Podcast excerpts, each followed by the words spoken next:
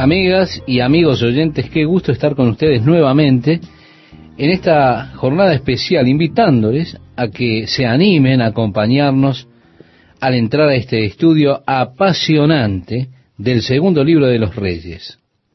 Así que cuento con ustedes para acompañarme en el estudio de la palabra de Dios. Cuando termina el libro de los reyes, vimos que estaba tratando básicamente con el rey del norte, o mejor dicho, con el reino del norte, estaba reinando el rey Acab con su malvada esposa Jezabel, que llevaron al reino del norte de Israel al nivel más bajo en lo moral y en lo espiritual, guiando a las personas a la idolatría, más específicamente hacia la adoración a Baal, que fue introducida por Jezabel, ella provenía de Sidón. Ese era uno de los mayores dioses allí en Sidón.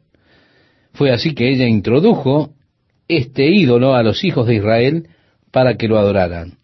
De esta forma Israel se hundía en un estado de gran apostasía espiritual. Y llegamos así al final de ese libro con la muerte de Acab y de su hijo Ocosías, subiendo al trono para reinar solamente por dos años sobre Israel. Durante el tiempo de Ocosías, Moab, que estaba al otro lado del Jordán, se revela contra Israel. Y según relata en este capítulo 1, el versículo 2, Ocosías cayó por la ventana de una sala de la casa que tenía en Samaria. Es decir, tuvo un accidente y le ordenó a sus siervos ir a Ecrón para que consultaran al dios de Ecrón, que era Baal Zebú. La palabra Baal es una palabra que significa Señor.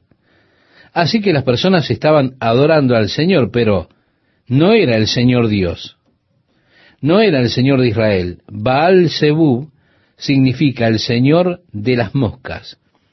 Así que estas personas de Ecrón evidentemente adoraban a las moscas. A mí me resulta extraño siempre cómo las personas que normalmente parecen inteligentes, cuando rechazan la adoración a Dios, creen y hacen cosas que son tan tontas, y a mí me asombra la locura de esas personas con sus ideas, con sus conceptos, cuando ellos se olvidan del verdadero Dios. El rey David decía en el Salmo 53, versículo 1, dijo el necio en su corazón, no hay Dios. Ciertamente cuando una persona intenta sacar a Dios de su vida, se vuelve culpable al hacer cosas que son extremadamente tontas. ¿Puede usted siquiera imaginar lo que significa adorar a una mosca? ¿Se le ocurriría a usted? ¿Usted le llamaría a una mosca Señor? ¿Su Señor? Pues esto es lo que hacían esas personas. Fíjese que el apóstol Pablo, cuando le escribe su carta a la iglesia en Roma, en esa carta que conocemos como Romanos, en el capítulo 1, el apóstol nos da una pequeña imagen del hombre, cuando dice, pues habiendo conocido a Dios, no le glorificaron como a Dios ni le dieron gracias, sino que envanecieron en sus razonamientos, y su necio corazón fue entenebrecido. El apóstol Pablo dice cómo actuaban, honrando y dando culto a las criaturas antes que al Creador, el cual es bendito por los siglos. Hay personas hoy que quizás mirarán una flor y dirán, ese es Dios. Tal vez mirarán un árbol y dirán, es Dios. Así que no es muy diferente a mirar una mosca y decir, ese es Dios. Ellos estaban adorando las moscas, adoran la naturaleza. Las personas dicen, bueno, yo encuentro a Dios en la naturaleza y entonces, en lugar de adorar a Dios, adoran a la naturaleza como Dios. El apóstol Pablo decía, honrando y dando culto a las criaturas antes que al Creador. Es una forma irracional de mirar a la creación. Usted, estimado oyente, observa la creación de Dios y en lugar de adorar a Dios, adoraría la creación. Es algo irracional. La forma racional de mirar la creación es maravillarse ante su diseño y ante tanta belleza, tanta sabiduría, tanta maravilla, entonces adorar al que creó todas las cosas, adorar a Dios, en lugar de adorar la creación. Bien, en realidad, una mosca es un insecto diseñado muy ingeniosamente. Estoy asombrado en su determinación que tiene la mosca de entrar en la casa, la habilidad que tiene para hacerlo, volando alrededor de la puerta hasta que usted abre la puerta y ella se mandó para adentro. Estoy intrigado por la visión que tiene. Su capacidad de ver es casi en 360 grados. Si usted intenta atraparlas por detrás, ellas lo verán venir. Tienen un gran ángulo de visión. Estoy realmente intrigado por todas las facetas de la visión de las moscas. ¿Qué le da esa capacidad de tener una visión periférica? También de cómo pueden hacer para pararse en el techo y no caerse. Son maravillosas esas pequeñas criaturas, pero seguramente ellas no tienen que ser adoradas.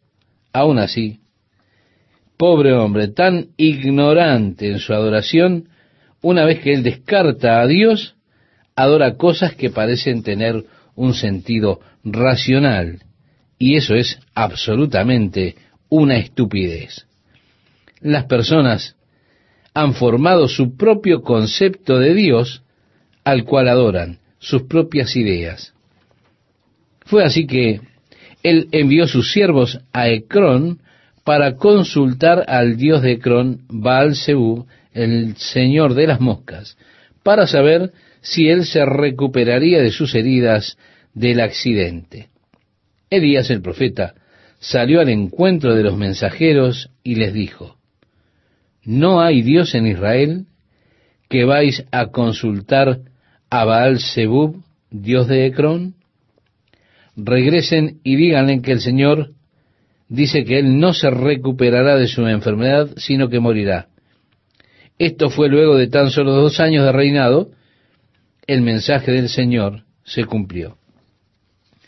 Cuando los mensajeros se volvieron al rey, dice el versículo 5, él les dijo, ¿por qué os habéis vuelto? Yo les ordené que vayan a Ecrón.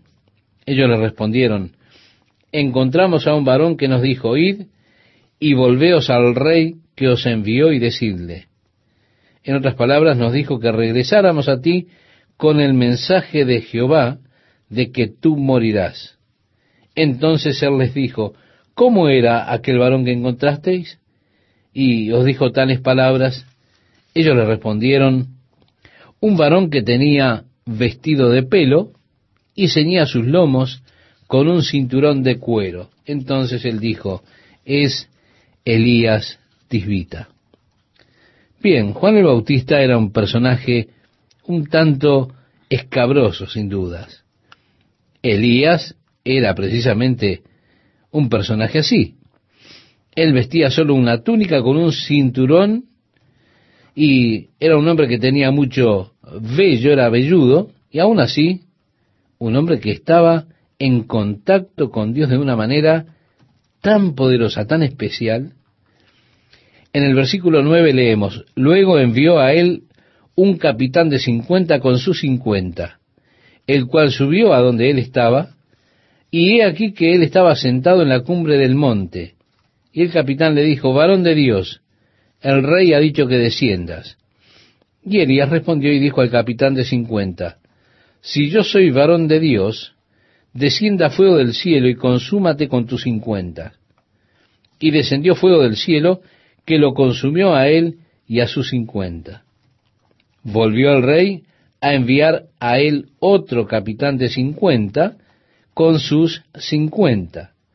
Y le habló y dijo, varón de Dios, el rey ha dicho así, desciende pronto. Y Elías está aún sentado allí en el monte. Viene este segundo capitán y le dice, varón de Dios, el rey ha dicho así, desciende pronto. Y dice el relato, y le respondió Elías y dijo, si yo soy varón de Dios, descienda fuego del cielo y consúmate con tus cincuenta. Y descendió fuego del cielo y los consumió y a sus cincuenta.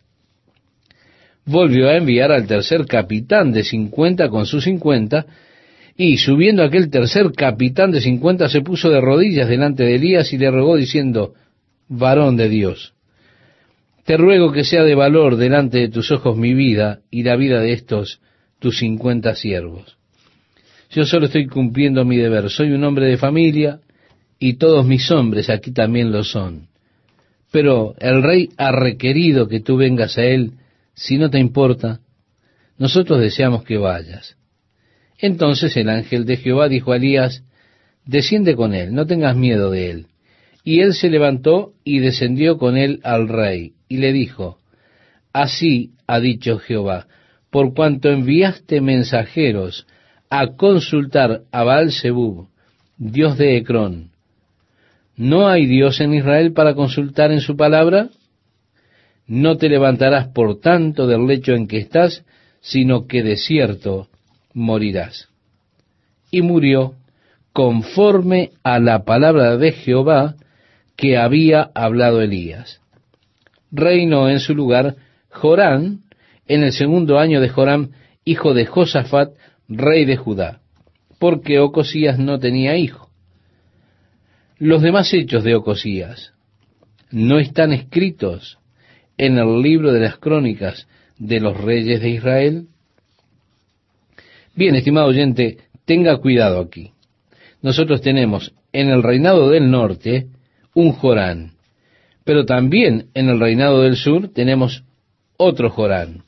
Así que las cosas se ponen como un poco confusas por un instante. Ocosías era joven, cuando comenzó a reinar, él no tenía hijos. Él solo reinó por dos años y murió. Así que su hermano Joram comienza a reinar en Israel en lugar suyo. ¿Por qué? Porque no había un hijo mayor a quien pasarle al reino. Entonces, el siguiente hijo mayor de Acab tomó el reino de Israel. Su nombre era el mismo nombre que el nombre del rey de Judá. Así que por un momento aquí tenemos una pequeña dificultad para seguir con el reino del norte en contraste con el reino del sur, porque ambos están gobernados por hombres que se llaman Joram.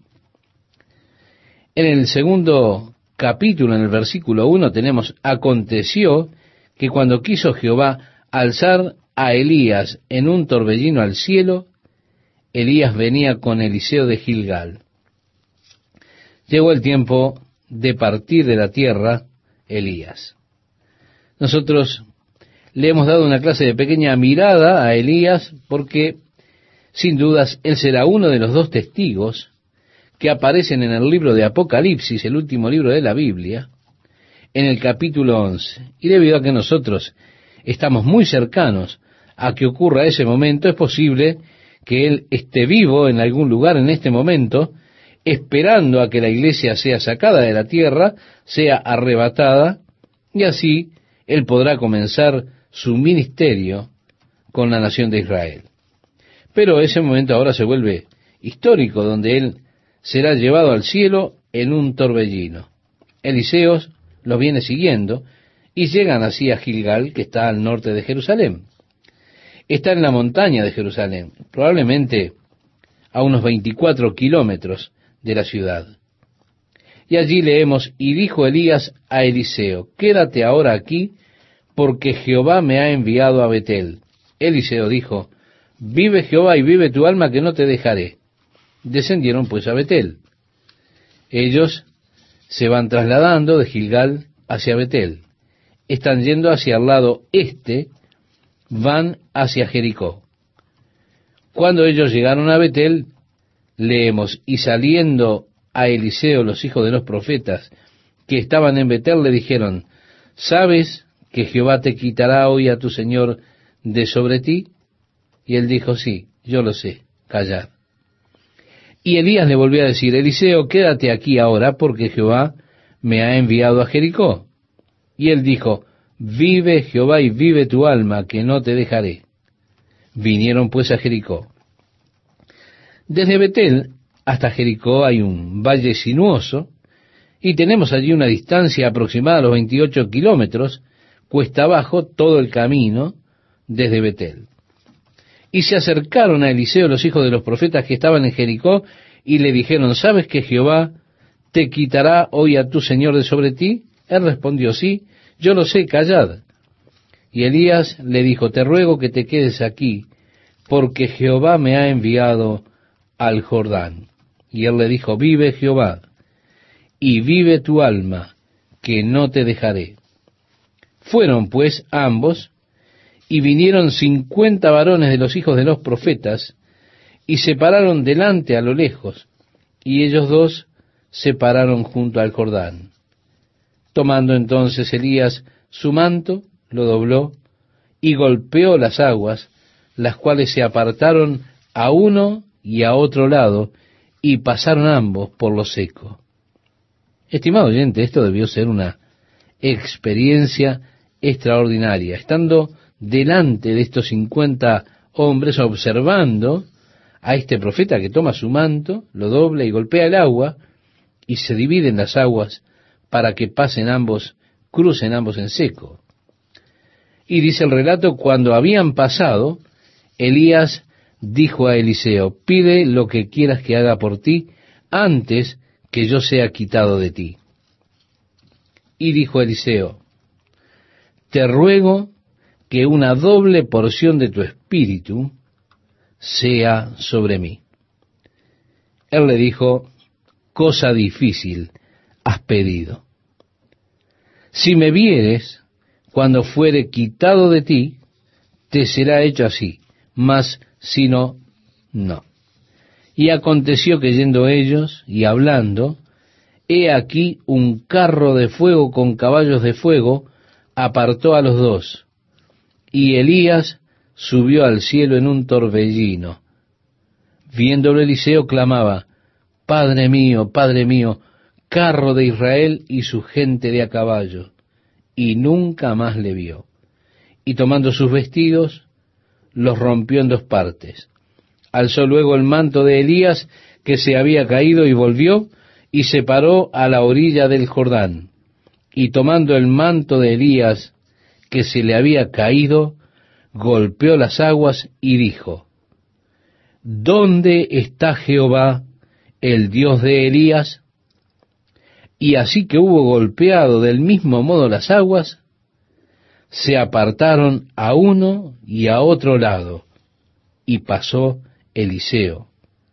Viéndole los hijos de los profetas que estaban en Jericó al otro lado, dijeron, el espíritu de Elías reposó sobre Eliseo. Y vinieron a recibirle y se postraron delante de él. Bien, estimado oyente, vemos aquí una especie de, de paso de mando, traspaso de manto y unción de un hombre hacia el otro. Cuando Elías terminó su ministerio, fue llevado por el Espíritu al cielo.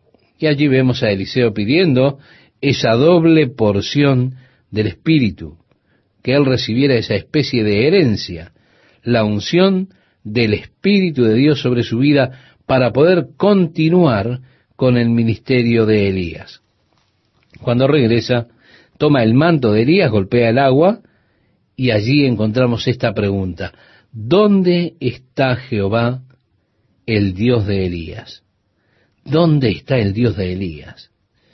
Y golpeando las aguas, se separaron. Allí vemos el mismo milagro que había realizado Elías, ahora es efectuado por Eliseo. Allí está la indicación de que esa oración, esa petición de Eliseo, fue contestada por Dios, porque él había pedido recibir esa herencia que él tomara y recibiera el mismo espíritu de Elías, una doble porción de él, lo cual significa esa herencia o ese regalo. Ahora, ese mismo milagro se realiza, y esto sin duda es una confirmación de que su llamado es de Dios. ¿Qué tal amigos? ¿Cómo están? Nuevamente con ustedes para compartir estos momentos con la palabra de Dios para hoy. Antes de dar lectura al pasaje que seleccionamos y que espero que usted esté buscando o ya tenga a la mano, quiero comentarle que a veces me pregunto en cuanto a los milagros que ocurren en el día de hoy. Y pregunto, ¿dónde está el Dios de Elías? Esa pregunta que hizo Eliseo. Quiero decirle que no estoy de acuerdo en que Dios haya relegado los milagros solo al periodo apostólico o al periodo anterior al periodo apostólico. Parecería que llegó ese momento en la historia, luego del último apóstol, que Dios dijo, ok, bueno, este es el último milagro que voy a hacer. De ahora en adelante, dejaremos que la iglesia se extienda ella misma a través del ingenio humano. Aún así tendríamos que preguntarnos, ¿dónde está el Dios de Elías?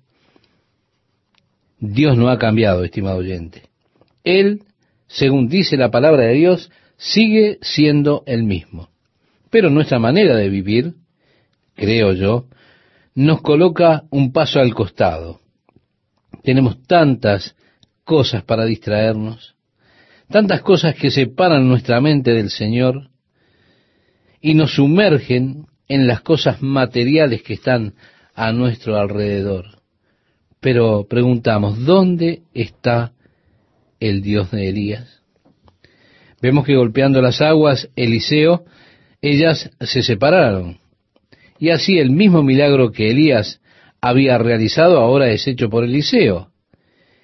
Y aquí está la indicación de que la oración o el pedido de Eliseo fue contestado porque él pidió que pudiera recibir esa herencia, que él tuviera y recibiera el mismo espíritu de Elías, la doble porción, es decir, la herencia de ese don.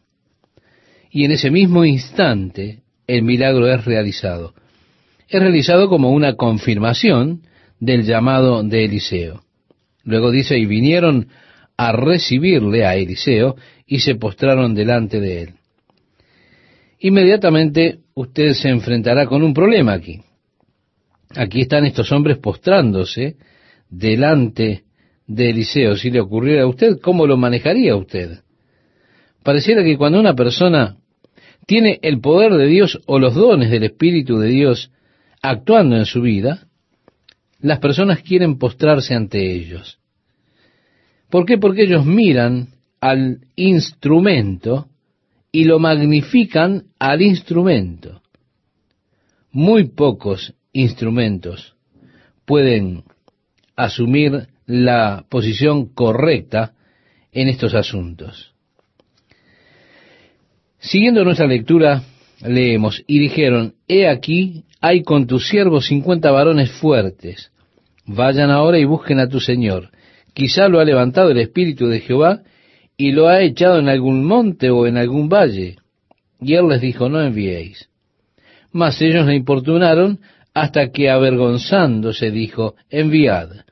Entonces ellos enviaron cincuenta hombres, los cuales lo buscaron tres días, mas no lo hallaron. Y cuando volvieron a Eliseo, que se había quedado en Jericó, él les dijo, ¿no os dije yo que no fueseis?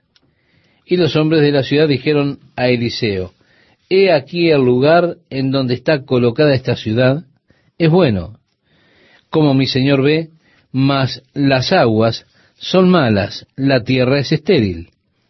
Entonces él dijo, traedme una vasija nueva y poned en ella sal. Y se la trajeron. Y saliendo él a los manantiales de las aguas, echó dentro la sal y dijo, Así ha dicho Jehová, yo sané estas aguas, y no habrá más en ellas muerte ni enfermedad. Y fueron sanas las aguas hasta hoy conforme a la palabra que habló Eliseo. Quiero decirle, estimado oyente, que yo estuve en ese lugar no hace mucho tiempo. Bebí agua de esos manantiales y el agua aún es buena. Dios hizo un muy buen trabajo sanando esas aguas que alimentaban a Jericó. Reitero, el agua aún en el día de hoy es buena, por supuesto. Además de eso, el área allí es muy fértil. En el versículo 23 leemos, después subió de allí a Betel, y subiendo por el camino, salieron unos muchachos de la ciudad y se burlaban de él, diciendo, Calvo, sube, calvo, sube. Y mirando él atrás, los vio y los maldijo en el nombre de Jehová. Y salieron dos osos del monte y despedazaron de ellos a cuarenta y dos muchachos. No dice que ellos los mataron, pero que los despedazaron. De allí fue al monte Carmelo y de allí volvió a Samaria. Así culmina el versículo 25.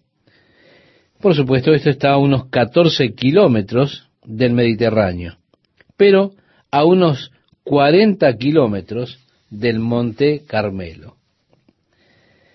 Seguimos nuestra lectura en el capítulo 3, versículo 1. Dice, Joram, hijo de Acab, comenzó a reinar en Samaria sobre Israel el año 18 de Josafat, rey de Judá, y reinó doce años. E hizo lo malo ante los ojos de Jehová, aunque no como su padre y su madre, porque quitó las estatuas de Baal que su padre había hecho. Pero se entregó a los pecados de Jeroboam, hijo de Nabat, que hizo pecar a Israel y no se apartó de ellos. En esta ocasión, Moab, el área que está al otro lado del río Jordán, el área que en el día de hoy podemos decir es Jordania, se revela contra Israel. Ellos habían sido, por supuesto, súbditos. Moab debía pagar cien mil ovejas y cien mil cabras al año como tributo para el rey de Israel cada año. Y el rey de Moab se rebeló contra esto. Así que Joram reclutó a todos los hombres de Israel y envió a Josafat, el rey de Judá, pidiéndole para que saliera con él contra Moab en batalla. Y él dijo, por supuesto, estoy de acuerdo contigo. Ahora ellos dijeron, ¿qué camino tomarán? vayamos a través de Edom. Fue así que ellos irían por el sur a atacarlos. El rey de Edom se unió a ellos.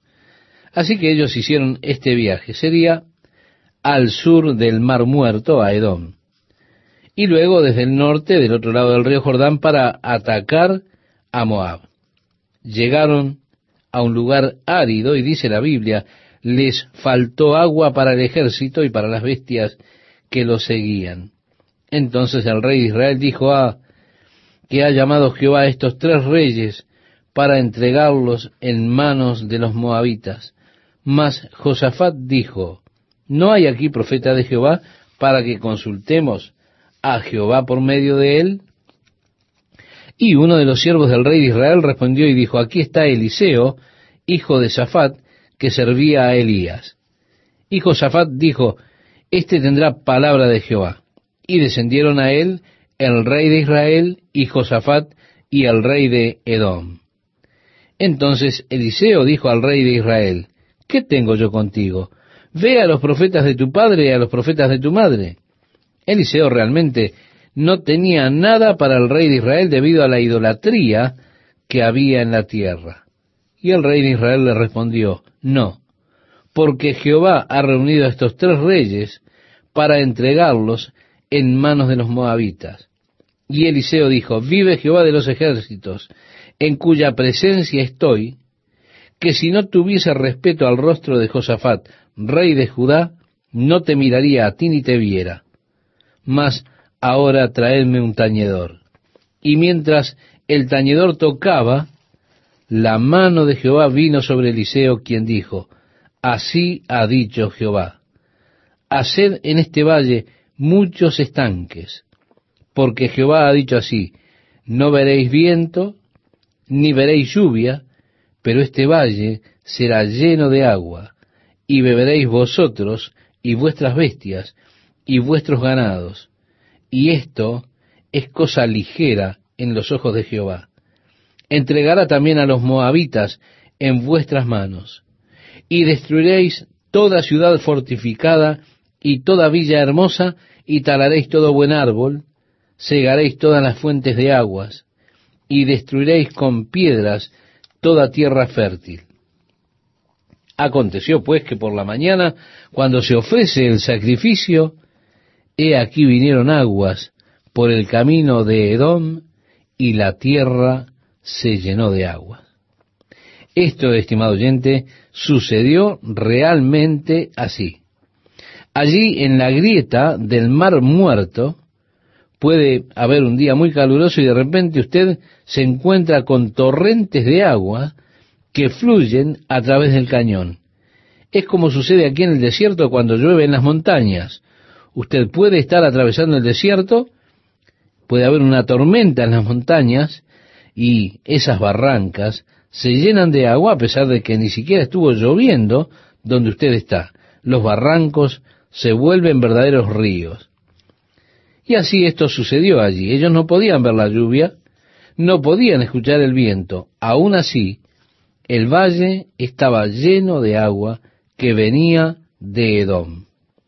En el versículo 31 leemos, Cuanto todos los de Moab oyeron que los reyes subían a pelear contra ellos, se juntaron desde los que apenas podían seguir armadura en adelante y se pusieron en la frontera.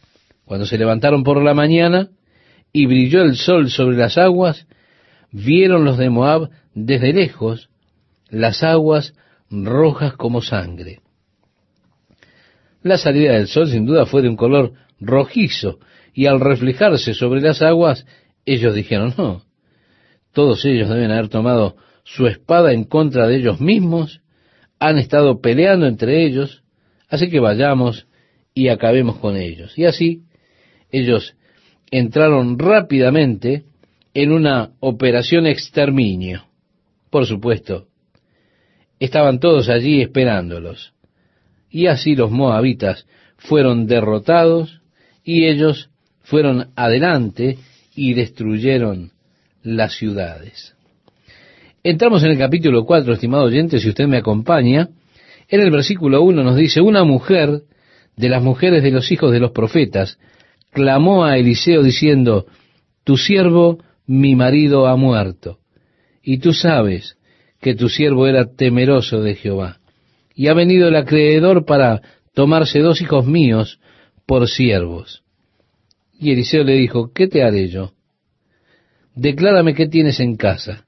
Y ella dijo, tu sierva ninguna cosa tiene en casa sino una vasija de aceite.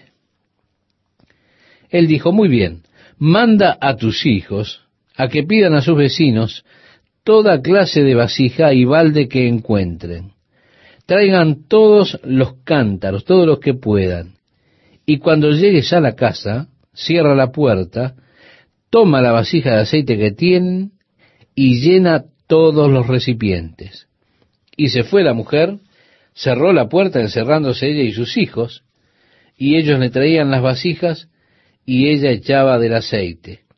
Cuando las vasijas estuvieron llenas, dijo a un hijo suyo, tráeme aún otras vasijas. Y él dijo, no hay más vasijas. Así que el aceite se multiplicó para llenar todas las vasijas. Ella fue a Eliseo y dijo, ¿qué hago ahora? Y él dijo, véndela y paga tus deudas y vive con esto. Aconteció también que un día pasaba Eliseo por Sunem y había allí una mujer importante que le invitaba insistentemente a que comiese. Y cuando él pasaba por allí, venía a la casa de ella a comer. Y ella dijo a su marido, He aquí ahora yo entiendo que este que siempre pasa por nuestra casa es varón santo de Dios. Yo te ruego que hagamos un pequeño aposento de paredes y pongamos allí cama, mesa, silla y candelero, para que cuando Él viniere a nosotros se quede en Él. Y aconteció que un día vino Él por allí y se quedó en aquel aposento y allí durmió. Entonces dijo a Giese su criado, llama a esta tsunamita. Así fue que ella vino y él le dijo, dijo él entonces a Giesi, dile, he aquí tú has estado solícita por nosotros con todo este esmero, ¿qué quieres que haga por ti? ¿Necesitas que hable por ti al rey o al general del ejército? Y ella dijo, yo habito en medio de mi pueblo, no tengo ambición de conocer al rey o al capitán. Quiero decir, yo estoy feliz estando aquí. Giesi respondió, he aquí que ella no tiene hijo y su marido es viejo. Y él le dijo, el año que viene, por este tiempo, abrazarás un hijo. Y ella dijo, no, Señor mío, varón de Dios, no hagas burla de tu sierva, no me des falsas esperanzas. Pero aún así, en un año, ella estaba teniendo su propio hijo en sus brazos. Y dice el relato, y el niño creció, pero aconteció un día que vino a su padre, que estaba con los segadores, y dijo a su padre, ay, mi cabeza, mi cabeza. Y el padre dijo a un criado, llévalo a su madre. Y habiéndole él tomado y traído a su madre, estuvo sentado en sus rodillas hasta el mediodía y murió. Ella entonces subió y lo puso sobre la cama del varón de Dios, y cerrando la puerta se salió. Llamando luego a su marido le dijo, te ruego que envíes conmigo a alguno de los criados y una de las asnas, para que yo vaya corriendo al varón de Dios y regrese. Él dijo, ¿para qué vas a verle hoy? No es nueva luna, ni día de reposo. Y ella respondió, paz. Es algo parecido a decir, ¿por qué quieres ir hoy a la iglesia? No es domingo, o algo así. Pero, dice el relato, después hizo enalbardar el asna y dijo al criado, guía y anda, y no me hagas detener en el camino sino cuando yo te lo dijere. Partió pues y vino al varón de Dios al monte Carmelo. Y cuando el varón de Dios la vio de lejos, dijo a su criado Giesi, he aquí la tsunamita, te ruego que vayas corriendo a recibirla y le digas, ¿te va bien? ¿Le va bien a tu marido y a tu hijo? Y ella dijo, bien. Luego que llegó a donde estaba el varón de Dios en el monte, se asió de sus pies, y se acercó Giese para quitarla, pero el varón de Dios le dijo, déjala, porque su alma está en amargura, y Jehová me ha encubierto el motivo y no me lo ha revelado. Es decir, el profeta solo sabía cuando Dios se lo revelaba. Pero dice el relato, ella dijo, pedí yo hijo a mi Señor. Mi corazón estaba atado a este niño. Entonces dijo él a Giesi, ciñe tus lomos y toma mi báculo en tu mano y ve, y si alguno te encontrare, no lo saludes, y si alguno te saludare, no le respondas, y pondrás mi báculo sobre el rostro del niño. Y dijo la madre del niño, vive Jehová y vive tu alma, que no te dejaré. Él entonces se levantó y la siguió. Qué interesante, como vemos aquí, ¿verdad, estimado oyente? El amor de una madre. O no, ella no iba a aceptar que Giesi corriera con sus cosas y que las colocara sobre la cabeza de su hijo, no.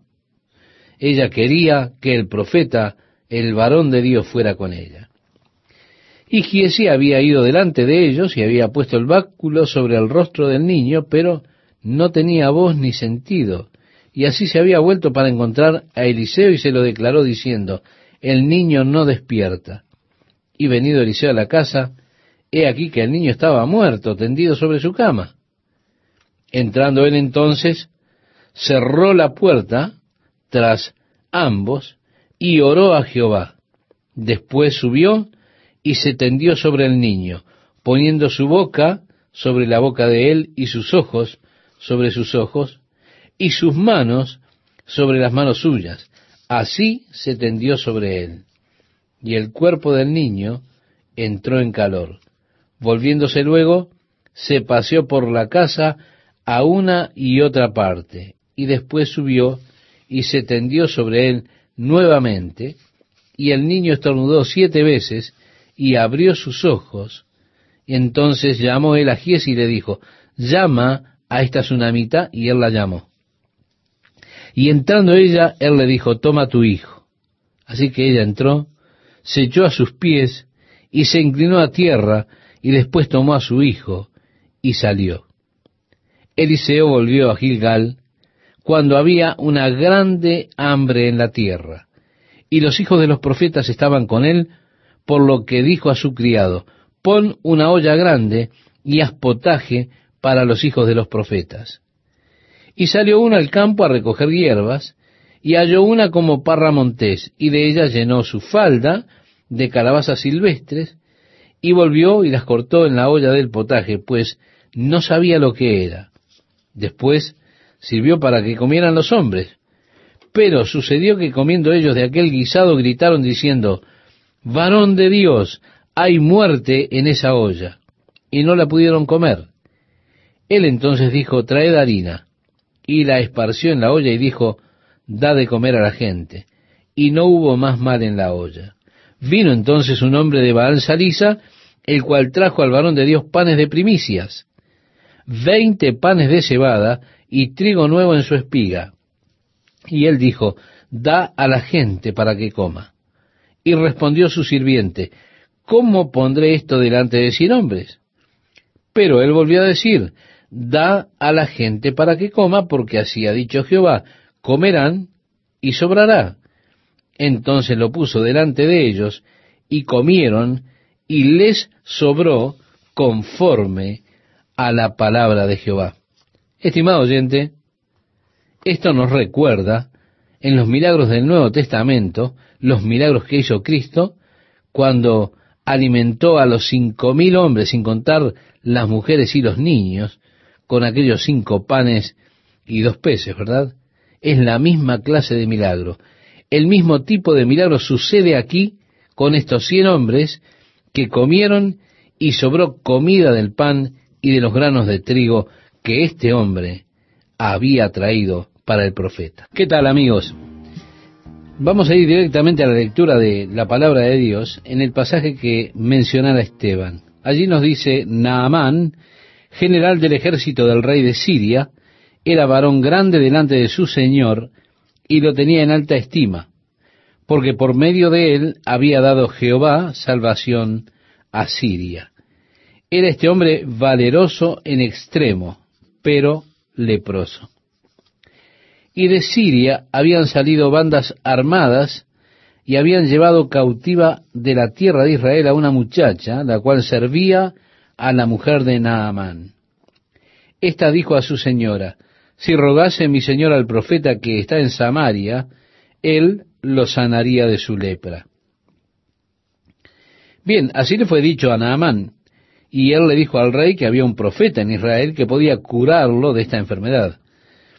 El rey de Siria, Benadad, envió una carta formal al rey de Israel y lo envió a Naamán. En la carta decía, quiero que sanes a mi general de la lepra. Cuando el rey de Israel vio a Naamán, sabía quién era. Era ese capitán de Siria. Ahora, cuando él leyó la carta que decía, quiero que sanes a este hombre de la lepra, el rey se turbó, se preocupó. Él dijo, miren cómo este hombre está buscando pelear. ¿Soy yo Dios que pueda sanar a este hombre de la lepra? El hombre solo estaba buscando problemas, según pensaba el rey de Israel. Estaba comenzando allí, aparentemente, una pelea. Y así fue que el rey rasgó sus vestiduras, estaba alterado. Vino palabra a Eliseo de cómo el rey estaba alterado debido a esta demanda, y él dijo, envíenlo a mí y él sabrá que hay un Dios en Israel. Fue así entonces que Naamán vino a la casa de profeta Eliseo y Eliseo ni siquiera salió a su encuentro, sino que envió a su siervo con órdenes. Las órdenes eran, ve al río Jordán y lávate siete veces, y luego de eso serás limpio de la lepra. Naaman se enfureció. Él dijo, este hombre ni siquiera sale a recibirme él mismo. Envía un siervo y me dice que me sumerja en este río Jordán. Nosotros tenemos mejores ríos en Damasco. Y se volvió a su casa muy enojado. Mientras iban de camino, uno de sus siervos le dijo, si el profeta te hubiera dicho que hicieras algo grande, que fueras y mataras al dragón y obtuvieras las siete manzanas de oro, tú hubieras estado feliz de hacerlo. Pero debido a que es algo simple lo que te pide, ¿por qué no lo intentas? No te hará ningún daño, Le dijo en otras palabras. Así que Naamán fue al río Jordán, se sumergió allí y cuando salió luego de la séptima vez, su piel estaba rosada como la piel de un bebé. La lepra se había ido. Él estaba tan contento que regresó a la casa del profeta porque venía con toda clase de regalos que el rey de Siria había enviado. Él fue a Eliseo y pretendía darle a Eliseo algunos de esos presentes que él había traído desde Siria, pero Eliseo dijo, no, no quiero tus regalos, guárdatelos. Ahora bien, en el regreso, él reconoció que no había Dios en toda la tierra, sino en Israel. Él dijo, yo sé eso. Yo ruego que tomes para ti esta bendición, pero el profeta no quiso. Y como relata el versículo 16, leemos, mas él dijo, vive Jehová, en cuya presencia estoy que no lo aceptaré. Y le instaba que aceptara alguna cosa, pero él no quiso. Sí, ocurre, estimado oyente, que las personas, cuando ven la obra de Dios, se emocionan mucho. Y ellos están dispuestos a dar regalos a los siervos de Dios. Pero aquí tenemos este ejemplo de Eliseo que rehúsa el regalo. Hace correctamente. Él no es quien había sanado a Naamán, no. El que sanó a Naamán fue Jehová. ¿Por qué debería entonces Eliseo recibir un regalo por eso? Pero el hombre insistía. Aún así, Eliseo se rehusó. En el caso de la sanidad de Naaman encontramos algunas cosas interesantes. Y una de ellas es algo que se presenta como un tipo, como una figura, como un símbolo. Todos nosotros realmente tenemos dificultades con el hecho de solo aceptar la gracia de Dios. De alguna forma, a mí me gustaría merecer o ganarme las bendiciones de Dios, pero no puedo. Lo único que puedo hacer es recibir por gracia la bondad de Dios. La salvación es algo tan simple, el Señor dice solamente, cree en el Señor Jesucristo y serás salvo, pero qué simple es. Nosotros nos rebelamos contra esa simplicidad. Preferimos decir ahora, Señor, yo te serviré, saldré, seré testigo, haré esto, haré aquello, y le digo a Dios todas las cosas que yo haré por Él, por lo que Él ha hecho por mí. Es que es muy difícil aceptar la gracia por gracia. Solo aceptar el hecho de que Dios me ama y el simple hecho de recibir su regalo por gracia. Tenemos el caso del siervo del profeta, Giesi, cuando vio a Eliseo despreciando esos regalos, él se puso a pensar, wow, lo que yo podría hacer con un poquito de todo eso. Me podría comprar una viña, podría contratar sirvientes, amigo, puedo establecer mi propio negocio. Así que Giesi se fue tras Naamán. Ellos dijeron, hey, parece que el siervo del profeta viene. Y entonces él dijo, esperen, tal vez algo esté mal. Cuando Giesi llegó, él dijo, ¿todo está bien? Él dijo, sí, todo está bien, excepto que mi maestro tiene un par de profetas que están viniendo y ellos no tienen mucho. Entonces a él le gustaría que ellos cambiaran sus vestiduras, un talento de plata para ellos. Y Naamán dijo, toma, toma dos talentos de plata. Él estuvo feliz en dárselos. De hecho, ellos enviaron a un siervo para que lo llevara. Y cuando ellos llegaron a la puerta de la ciudad, Giesi dijo, muy bien, yo los llevaré desde aquí. Y él los tomó, los puso en su casa. El profeta Eliseo viene a Giesi y le dice, ¿dónde has estado? Él mintiendo dice, no he ido a ninguna parte. Entonces el profeta Eliseo le dijo, según relata el capítulo 5, versículo 26, él entonces le dijo, ¿no estaba también allí mi corazón cuando el hombre volvió de su carro a recibirte? Es tiempo de tomar plata y de tomar vestidos, olivares, viñas, ovejas, bueyes, siervos y siervas. Por tanto, la lepra de Naamán se te pegará a ti y a tu descendencia para siempre. y salió de delante de él leproso, blanco como la nieve. Los hijos de los profetas dijeron, hey, ya hemos tenido nuestro tiempo viviendo contigo, tú vives muy rectamente, nosotros necesitamos construirnos casas para vivir en Jericó, y él dijo, bien, vayan a Jericó y construyan su casa.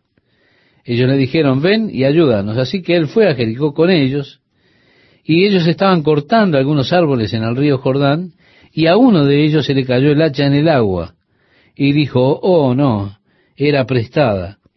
Entonces Eliseo dijo, ¿dónde cayó? Y le mostraron el lugar. Y así en el versículo 1 del capítulo 6, dice que cortó él un palo y lo echó allí e hizo flotar el hierro. Y dijo, tómalo, y él extendiendo la mano, y lo tomó. Tenía el rey de Siria guerra contra Israel y consultando con sus siervos dijo, en tal y tal lugar estará mi campamento. Y le haremos una emboscada al rey de Israel cuando venga. Así que Eliseo le envía una advertencia de la emboscada que Benadad había preparado. Y así salvó al rey de Israel de la trampa de Benadad más de una vez, más de dos veces. Benadad supuso que algún integrante de su consejo debería estar filtrando información. Dijo, aquí hay alguna fisura en algún lado. Fue por eso que llamó a sus generales y dijo, muy bien, ¿quién de ustedes, muchachos, está con el enemigo? Y ellos le dijeron, ninguno de nosotros, sino que hay un profeta en Israel. Usted puede hablar con su esposa en su dormitorio pero él sabrá lo que usted le está diciendo a ella. Y él dijo, vayan y tráiganlo cautivo. Y ellos dijeron, bueno, él está en Dotán. Así que el ejército sirio fue a la ciudad de Dotán y rodeó la ciudad de Dotán con sus caballos, sus carruajes, una gran compañía de hombres, llegaron de noche y rodearon la ciudad.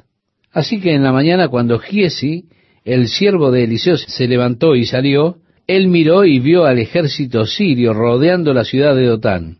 Fue así que regresó corriendo, despierta al profeta y le dice, estamos rodeados por el ejército sirio. Él le dijo, no tengas miedos. Él le dijo, no tengas miedo, porque más son los que están con nosotros que los que están con ellos. Entonces él oró, oh Señor, abre sus ojos para que pueda ver. Y el Señor abrió los ojos de Giesi, el siervo de Eliseo, y él vio los carruajes de fuego alrededor de Eliseo y del ejército de Siria. Eso dice que le dio discernimiento espiritual. De seguro, eso hace la diferencia en cuanto a nuestro punto de vista en la vida. Tendríamos que orar, Señor, abre nuestros ojos para que podamos ver la verdad, para que no solo veamos lo que es obvio, las cosas físicas, sino que podamos ver la realidad espiritual. Porque muchas veces en el reino físico pareciera que de seguro hay ciertos fracasos, a menos que usted pudiera ver en el reino espiritual. ¿Se da cuenta? Allí hay una victoria segura. Si nosotros solo miramos según la carne, a lo físico, somos propensos muchas veces a llenarnos de miedo de desesperación, a estar desesperanzados, porque parecería que las cosas son sin salida. Pero eso es solamente porque estamos mirando las cosas que se pueden ver. El apóstol Pablo decía, no mirando nosotros las cosas que se ven, sino las que no se ven. Pues las cosas que se ven son temporales, pero las que no se ven son eternas. Usted puede encontrar este pasaje en la segunda carta del apóstol Pablo a los Corintios, en el capítulo 4, versículo 18. Las personas que tienen discernimiento espiritual realmente ven mucho más. Por eso es que sus vidas son estables, seguras, más allá de que el mundo a su alrededor se esté desmoronando. Aún así, ellos pueden ver espiritualmente. Por eso ellos no son sacudidos. Seguimos con la lectura, estimado oyente. Dice así, luego que los sirios descendieron a él, oró Eliseo a Jehová y dijo, te ruego que hieras con ceguera a esta gente. Y los hirió con ceguera conforme a la petición de Eliseo. Después les dijo Eliseo, no es este el camino ni es esta la ciudad. Seguidme y yo os guiaré al hombre que buscáis. Y los guió a Samaria. Y él dijo, ahora Señor, abre sus ojos. Y cuando ellos abrieron sus ojos, se encontraron que estaban en el centro de Samaria y estaban rodeados por el ejército de Samaria.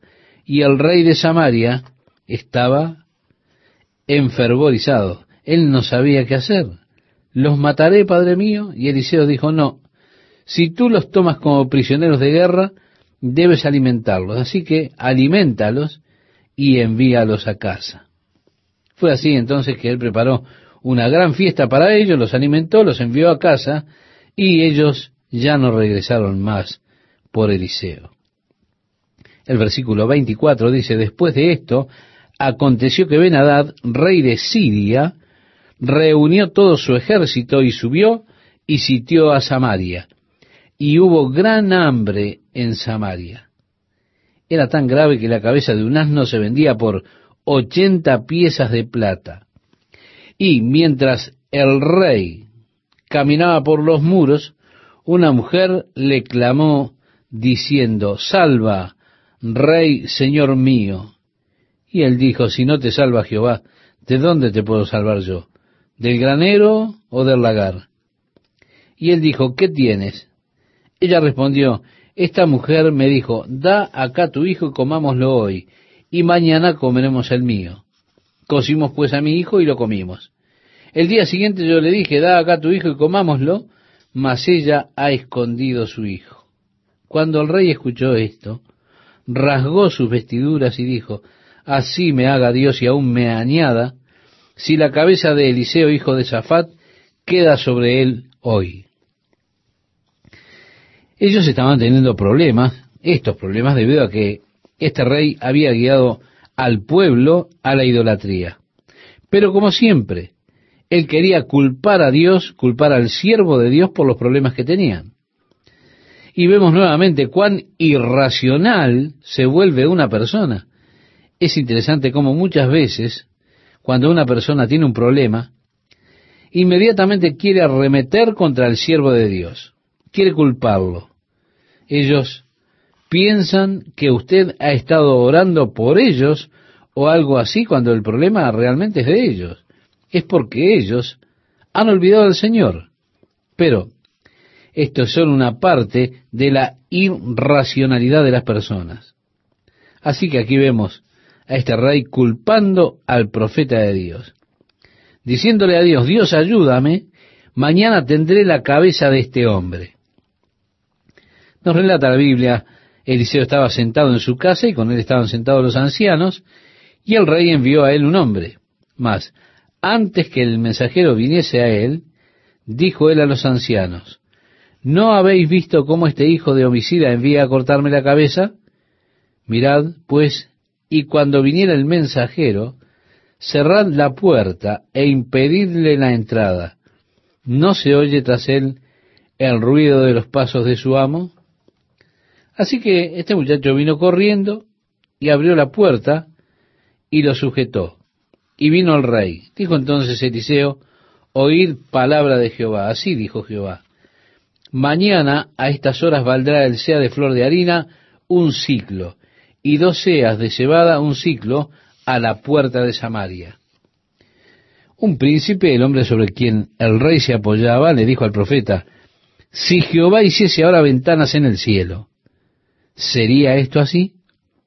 Qué interesante es Muchas veces nosotros intentamos entender cómo Dios ha de hacer su trabajo.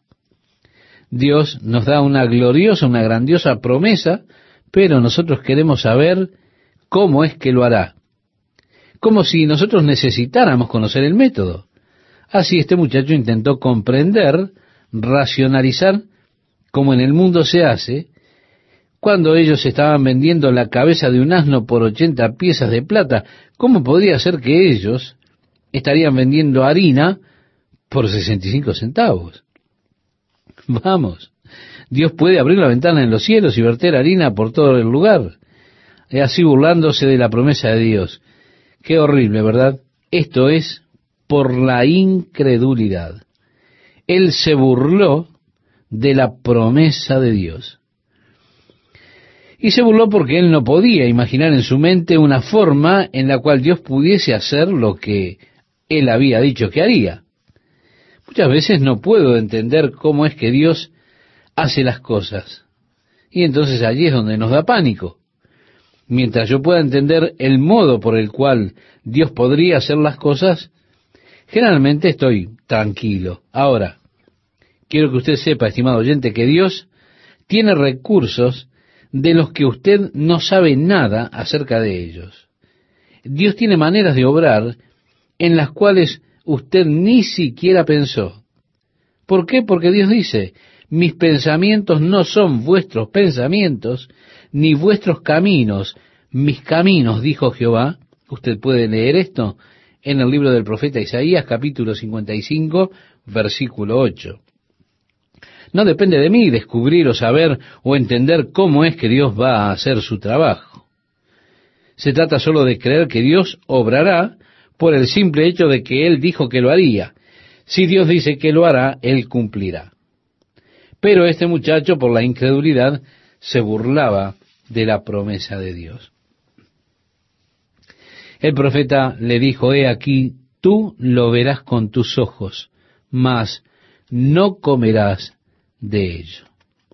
Sí, Dios obrará a pesar de tu incredulidad, pero tú no serás parte de esto. Esto es una cosa trágica en cuanto a la incredulidad.